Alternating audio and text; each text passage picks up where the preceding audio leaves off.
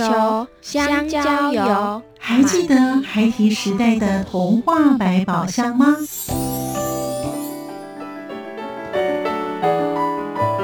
我是桂文雅，世界是一本美丽的书。我是曹俊彦，从小就喜欢画画。我的人生我是王淑芬。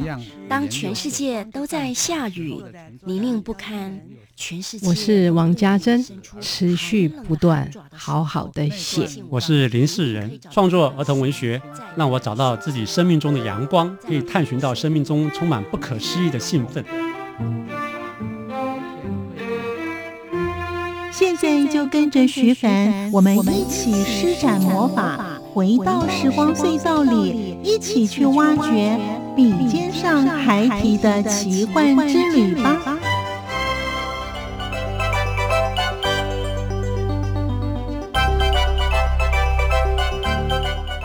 欢迎收听《笔尖上孩提的奇幻之旅》，我是徐凡。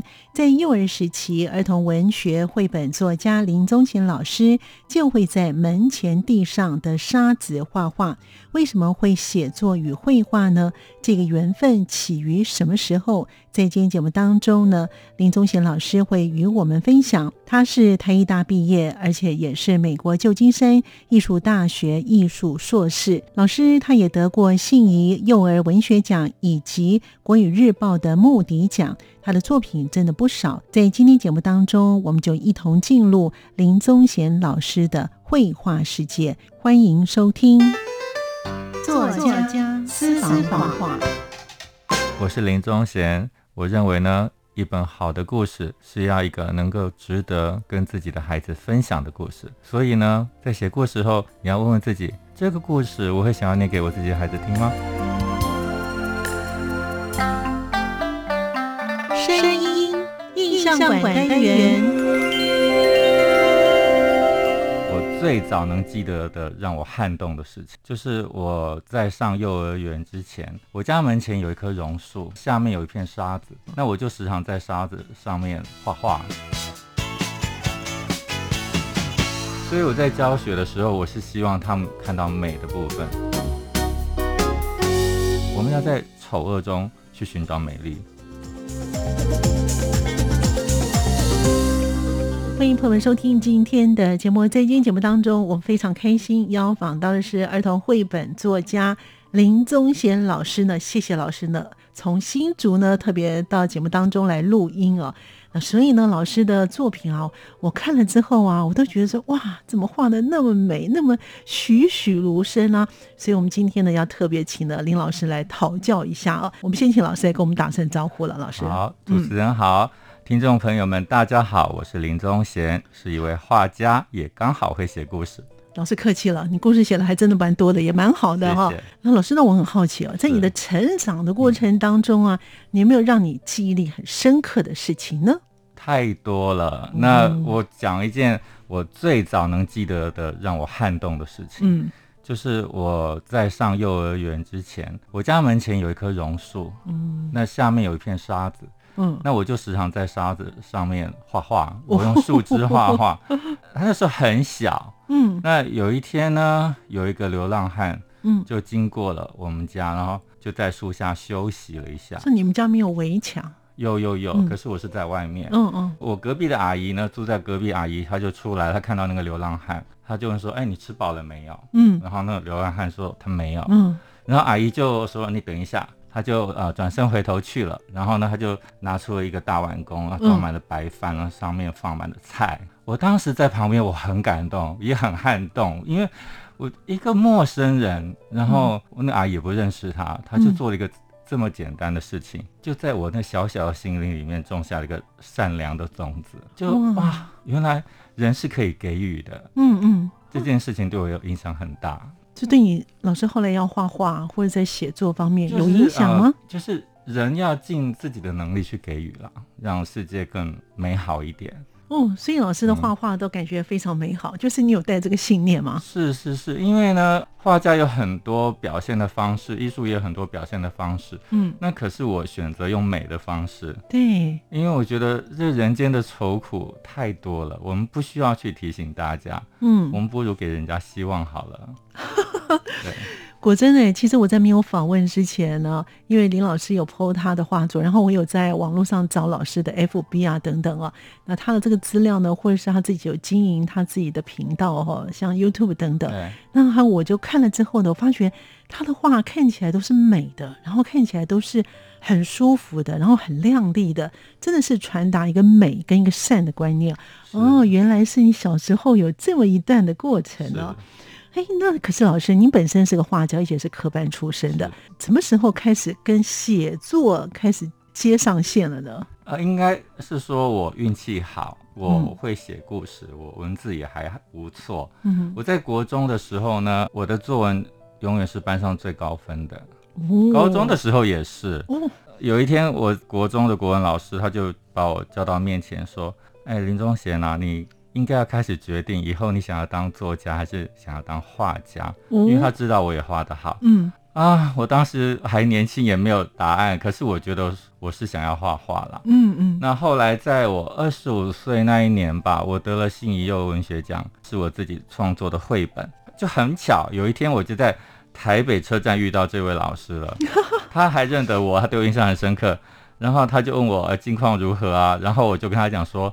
哎，我做了一个 绘本，然后，呃，是我自己写自己画的。嗯，他当时非常的高兴，他说他没有想到他我把两件事情都一起办到了。对，所以我觉得就是我我喜欢说故事，就刚好会画画。嗯嗯，所以是我运气好。所以老师，您在小的时候就开始学画画了吗？呃，应该是说，我就像我刚跟你讲嘛，刚在我上幼儿园之前，我就已经在沙子上面画画，我就是天生来画画的人。然后在小学五年级的时候，我们学校的美术老师就来跟我说：“你回去跟你爸爸妈妈讲，嗯，我要带你去拜师了。”哦，然后我就回去跟我爸爸讲，然后说：“哦，好吧，那就给我钱，我就去了。”就这样子开始了。所以老师在绘画上面是有天分的。天分不敢讲了，就是我可能都画的比同学好一点。哦，你客气了。老师绘画真的画的说不出来。我觉得他的画当中有真善美这三个元素，而且呢，看的人会让人家感觉，怎么会有人可以把这个画诠释的这么好？这我自己看老师的画哦。哇，其实老师的画风其实很多元哈，对，很多元哈。所以我们待会呢慢慢的讨教。其实老师呢也是呢，旧金山艺术大学的艺术硕士啊，而且你本身也是哦，我是台艺大，哦，台艺大的哈。好，所以老师大概在美术的教学路上呢，也有二十多年的经验哦。不止了，哦，不止吗？对，超过三十年了。所以您自己本身也是一个创意丰沛的画家哦，可不可以在写作跟在教学方面啊？我想给您上过课，或是你带出来的学生，真的也不少了啊。可能现在可能都已经在这个领域当中表现的很好了。那是不是可以请老师跟我们分享一下你自己本身的心得呢？因为我自己从小学画画，嗯，那可是我们那个年代学画画很呆板，我们就是老师给你什么题目你就画什么题目，然后你以为你自己自己画的像就就很了不起了，其实都不是。我们当年教的都是技术、美术、美术，我们当年教的都是术的部分，没有教美的部分。嗯。所以我在教学的时候，我是希望他们看到美的部分。所以我在教他们的时候，我会给他们看世界各国不同的文化的作品哦。因为我觉得人那深度跟广度呢，还会更厚。对，那你的创作也会更厚实，嗯哼，才不会太单一。因为我们从小到大所接受的美术教育都是以欧洲嗯的美术史为主。对，那所以我们其实对世界各个领域地域的地方的作品是很不熟悉的。所以当我第一次在大都会美术馆看到新几内亚原住民的作品的时候，我是非常非常的震撼，哦，非常的狂野，它有另外一种美感。所以我在教学的时候，我会尽量给他们看各种不同的美，才不会说，哎，他就只接受一种。美的思维，然后当他看到别的东西的时候，他就很容易说：“哎，这个什么好奇怪，这个不美，这个就……可是其实美它是很多面向的。我印象很深刻的是已故的英国服装设计师 Alexander McQueen 他讲过一句话，他是说你要从丑恶中找到美丽，对，很玄，对不对？可是后来我后来发现，哎，真的，他的作品真的有那个冲突的美感，因为比如说他有有一个系列作品，他就把蛇的那个图案印花，对，印在他的衣服的设计上面。那我们一想到蛇都觉得可怕，对呀。可是当他把它放大，然后颜色一换的时候，它其实是好看的。所以就是在我们要在丑恶中。去寻找美丽，哎，我觉得这个论点是非常好。嗯，就算是垃圾堆里面，可能也有一个很漂亮的小的碎片嘛，玻璃碎片。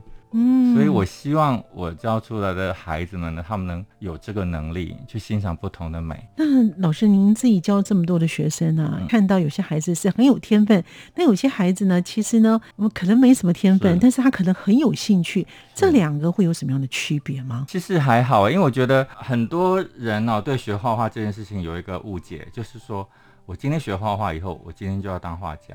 嗯，没有的。现在学画真的就只是一个基础功课。那你学了以后，你可以运用在各个领域上面呢。你可以做设计啊，做包装啊。你不一定要会画画，你只要会设计就好了。就像，尤其现在很多的软体可以使用嘛。那你你要有个美感就好了。就像有一些家长跟我讲说：“哎，我的孩子没有很有天分，可是他很喜欢画，那怎么办呢？”我说。你就去画吧。对，我说，因为培养美感不是一件很好的事情吗？嗯，就算他自己可能没有那个天分可以做这件事情，我那比如说好了，他开一间咖啡店，他的咖啡店一定会比别人漂亮，因为他比别人有品味。所以我就跟家长们讲说，你不要那么的功利，那么的现实，想说哦，我孩子一定要画画，啊，学画画就是我要画，不一定的，世界上也不需要那么多的画家。嗯嗯，那他可以去做别的事情，可是基本上他有美感，嗯，他做任何。事情都会比较漂亮吧？哦，哎，老师这样讲有道理哦。那老师其实因为您本身呢，在台艺大毕业之后，很多人都已经开始出来工作了。您为什么会选择要到旧金山去念个艺术硕士呢？因为我当时呢，就是呃得了新幼文学奖以后嘛，嗯，然后我就觉得我自己画的不够好啊，我就觉得自己画的不够好，所以我就，然后我就是在台北的书店，嗯，哦，翻开。美国的插画年鉴，看一下哇，他们的插画水准之高啊，那根本就是我们全国美展前三名的作品了。可是那样的作品就是在美国是稀稀松平常的，所以我就想说，哎，好，我要去这个地方。对，我就开始，我就开始工作存钱，然后就。就去念书了。那你去这个地方之后，去了旧金山，其实这是一所非常知名的艺术大学哈。你去的时候呢，老师你自己本身发现，在里面你又学到了些什么？我学到好多好多。哦嗯，对，因为我觉得呃，我们那个年代啊，那三十多年前，快四十年前了，真的，他就对，他就知道我的年纪了，快四十年前。当时老师，台湾的老师其实是不太尊重学生的，我可以这么讲，就是他们不太会教跟自己不一样的学生，嗯，他们会把学生教成自己的样子画。所以说，我们看一些中清代的学生的，呃，中清代画家的作品，我们一看就知道，哦，他是哪个画家，哪个学院出来的。可是我去了美国以后，我就发现说，诶，美国的老师很很开放。像我的指导老师，他的写实功力非常好，他也是个非常成功的插画家。当时我画的是儿童插画，跟他完全是不同风格的。可是他竟然有办法教我，嗯，然后对，所以说，呃，他可以告诉我，哎，你可以去看谁的东西，谁的东西，然后他可以，然后给我很多宝贵的意见。就是我觉得美国的老师他们会很尊重。每一个人的不同，大家做出来的作品会很不一样。班上的同学做出来的每一个人的作品都非常的不一样。所以现在老师教的学生画风应该也跟你不一样。对，像我会跟他们讲说，你想画什么就什么。就比如说好了，像小朋友，我出一个题目，他不喜欢，我跟他说没有关系，我今天就是教你这个方法而已。那你想画什么都可以，你就这个方法做就好了。哦，对，因为比如说好了，有一次我就是教他们使用白色的。颜料，嗯啊，那画新娘礼服，在深色的纸上面画新娘礼服，嗯嗯，然后知道白色的深浅，嗯，那可是我们的，因为我们的 性别教育还深浅，对浓淡嘛，那我们的性别教育还是把男生要怎么样，女生要怎么样的，所以说有些男生说啊，我不要画，我没有关系，那就画北极熊嘛。或者你不想要北极熊也没关系，嗯，你就想个白色的东西来画就好了。所以我通常是跟学生讲说，呃，你要是不喜欢今天的题目没有关系，你就用今天的方法去画别的东西就好了。那你的学生应该很喜欢来上课，对他们很喜欢我。对，所以呢，老师国外呢自己本身呢也领受到，其实呢学生不见得一定要跟你教你的老师那个画风是雷同的哦。那我们刚才前面提到说，您二十五岁就得到信宜的幼儿文学奖啊，所以您后来也得到国语日报的目的奖。其实这个奖也不好得。还有呢，好书大家读的年度优选图画书等等啊，其实蛮多的奖项。那个时候你有出的是《抢墙那么长》跟《打达出发了》这两本的内容啊，真的很有想象力。老师，当时你的灵感是怎么想的？对，很多人都问我说，我的灵感从哪来？嗯。我要跟大家分享，就是说，灵感呢，其实就是人人的大脑，就是跟我都这么说了，人的大脑就是跟电脑档案一样，嗯，你就是一直要存档、存档、存档，嗯，有一天你要用的时候，它就会跑出来了。其实我的每一个故事，我后来回顾一下，根本就是我自己的生活的一段经验，或者我当时的感受。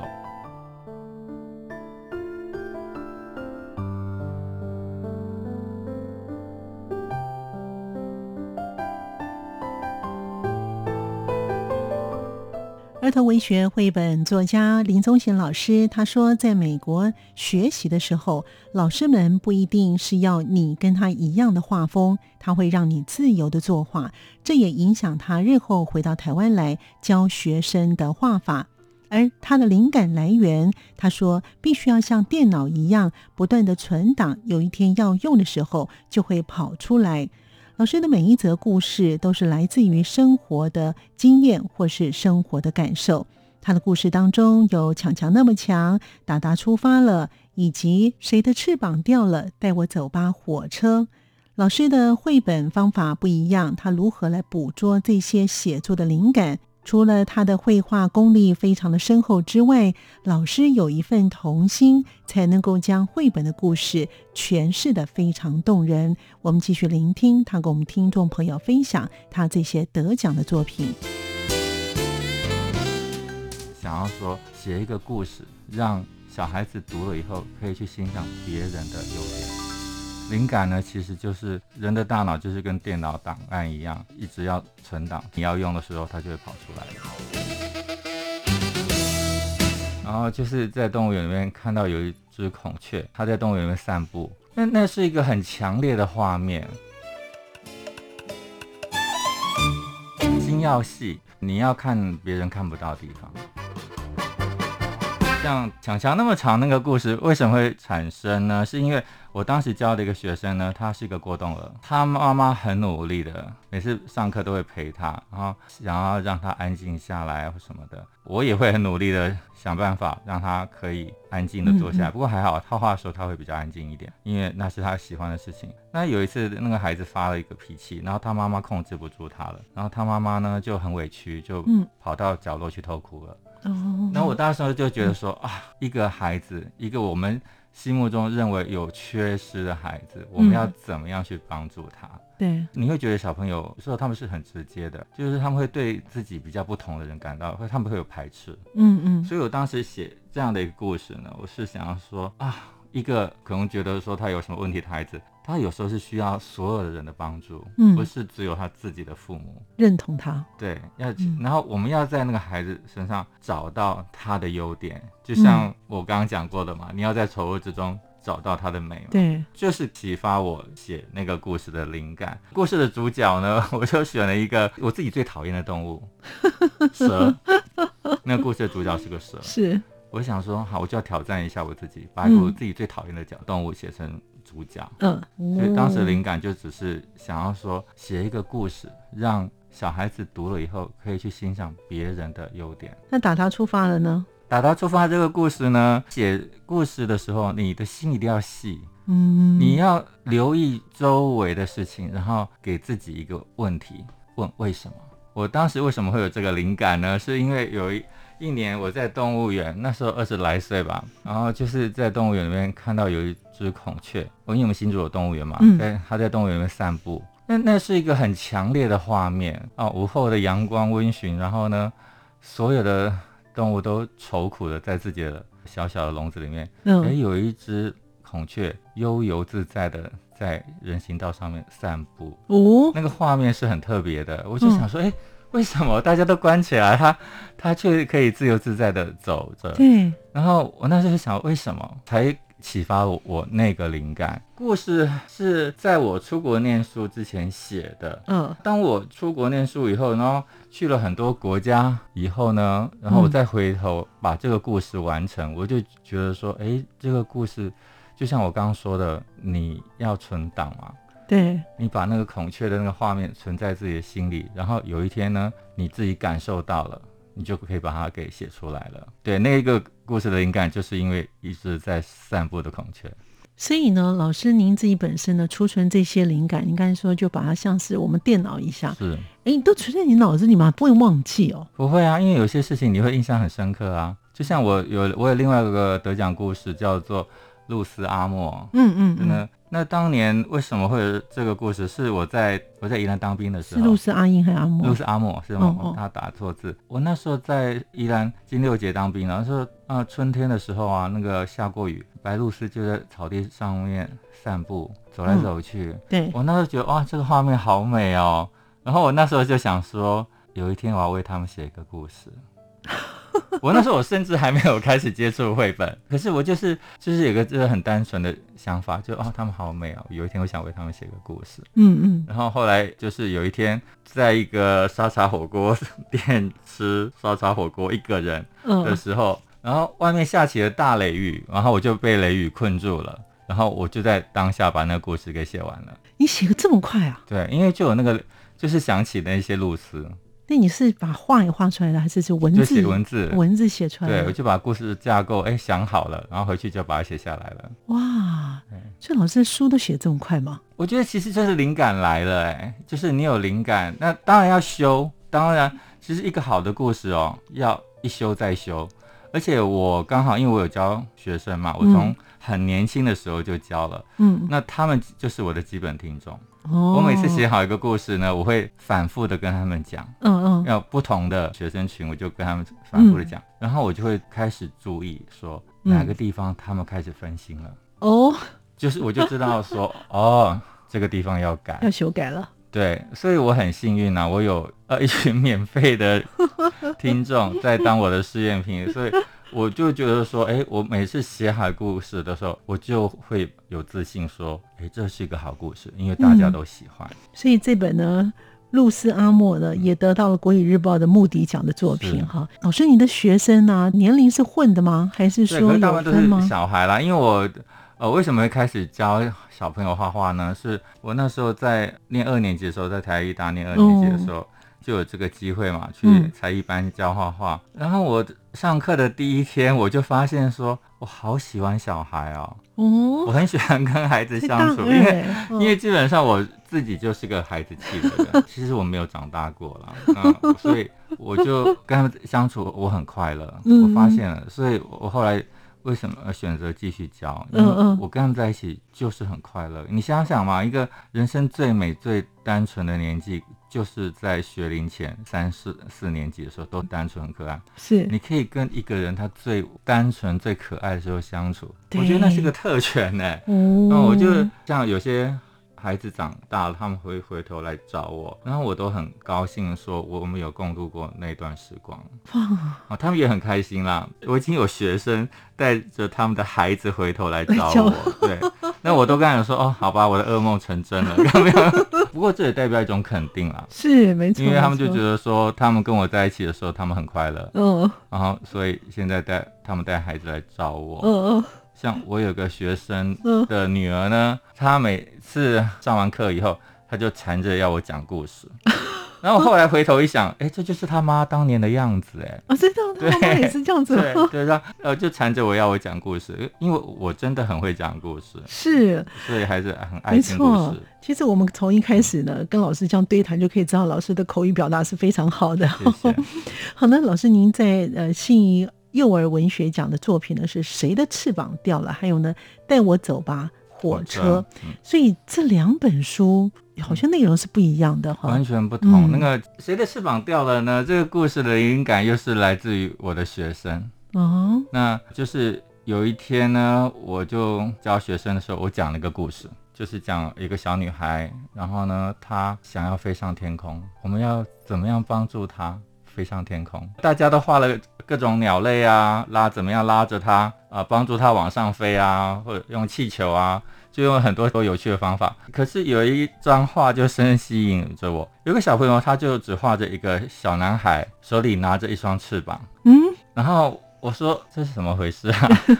然后他说他捡到了一双翅膀，所以他就可以飞了。所以哎，我觉得这个点子很棒哎，所以我就把它写成了故事。哦，崔老师，其实你的这个灵感呢，来自于你生活的周遭，在你的教学的当中，哎，我觉得你好棒哦，你可以把这些灵感全部都画成故事，画成了插画，画成了画，哇！所以心要细，就是嗯，你要看别人看不到的地方。哦，这样是我看的话，只是说，哎，你的想法很好，我也不会像老师一样就出了一本书了。对，就像很多人可能看到孔雀走过去，就孔雀走过去了。可是我就会哎，为什么他要走过去？哎，为什么？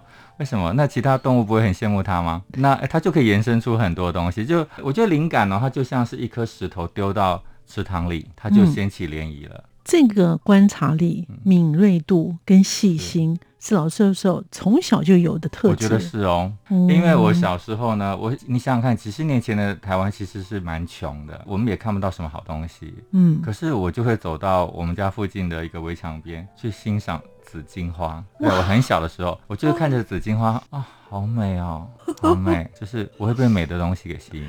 所以呢，老师天生不是个作家，就是位画家，要不然就是从事艺术工作的了哈。对对，这是天命，年纪越大 就越清楚哦，这是我的天命。是。那带我走吧，火车的。因为我小时候呢，常常会去我们家附近那个沙滩，嗯，就坐火车去，嗯，所以那根本就是我一个人生的写照嘛。就是我那故事里面，就是有很多小朋友在沙滩上面玩，然后发现了一群垃圾，然后他们想要把这个垃圾带走的时候，嗯，结果发现。垃圾下面藏着一只螃蟹，就是它是一个被垃垃圾困住的螃蟹，所以在里面也点出了一个环保的问题啊，也是几十年前就写的故事，不是我跟着热潮走，是我几十年前我就有那样的观察，就觉得说，哎，我们的环境正在被严重的破坏，可是我要用一个很不说教的方式来点出这个主题。里面的沙滩呐，就是我小时候的记忆啊，然后坐火车呢，也是我的记忆啊，因为里面。故事里面就是主人公他在睡着了以后，他梦到了自己去沙滩嘛。那小时候坐火车的时候，跟大人一起坐的时候，你就觉得很痛苦，因为大人只想睡觉，那小朋友是一直在动的嘛。东张西望看。对，然后我就想说，哦，那我写一个写一个这样的故事，然后呢，就是以后大人在。哄小朋友在火车上睡觉的时候，他们可以有这样的一个故事可以讲，鼓励他们再去睡着，然后在梦里面去寻找一个好玩的地方。哇，其实访问到现在，我真觉得老师啊，您自己本身有一个童心，这个童心呢，你把它换成了你的绘画，换成了你的这个写作，可以让孩子们也都可以看到这个同志的背后的心里面的美啊。哦，原来是这样啊！这老师呢，在一九九四。四年，你就成立了林宗贤画室了。是，目前呢，你还经营粉砖呢，跟 YouTube 的。为什么想成立画室呢？因为就像我说的嘛，我喜欢小朋友，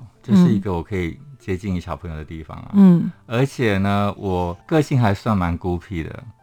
会吗？